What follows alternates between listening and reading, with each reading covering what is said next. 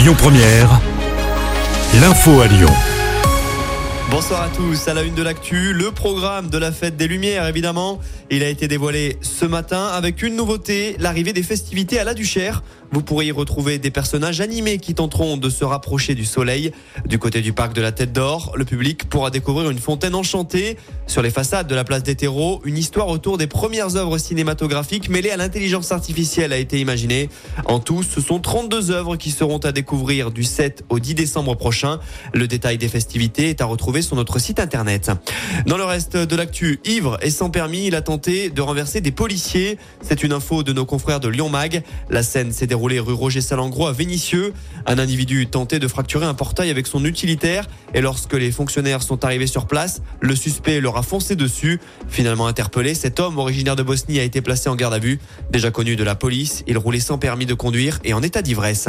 Une nouvelle alerte à la bombe au collège de Tizy-les-Bourgs, la deuxième en deux jours. Après l'évacuation de tous les collégiens hier, la direction de l'établissement La Platière a reçu un nouvel email menaçant ce matin. Conséquence, les enfants n'ont pas eu cours à 8 heures. Après vérification, il s'agissait d'une nouvelle plaisanterie. Les élèves ont finalement pu regagner leur classe vers 10h30. Lui voulait un référendum concernant la fusion entre Roulin et Pierre Bénite. François-Noël Buffet, le sénateur LR du Rhône, était invité de Public Sénat ce matin. Ancien maire d'Oulin, il a évoqué évidemment le mariage entre les deux communes. Il y a une nécessité de consulter la population, a-t-il expliqué.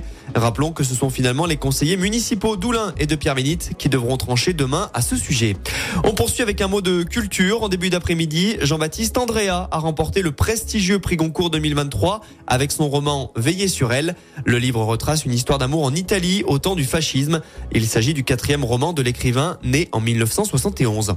Enfin, on termine avec un petit mot de sport. Il y a du foot à suivre ce soir. Début des matchs retour de la phase de poule de Ligue des Champions. Le PSG se déplace en Italie pour défier le Milan AC et le coup d'envoi, c'est à 21h. Écoutez votre radio Lyon Première en direct sur l'application Lyon Première, lyonpremière.fr et bien sûr à Lyon sur 90.2 FM et en DAB+. Lyon Première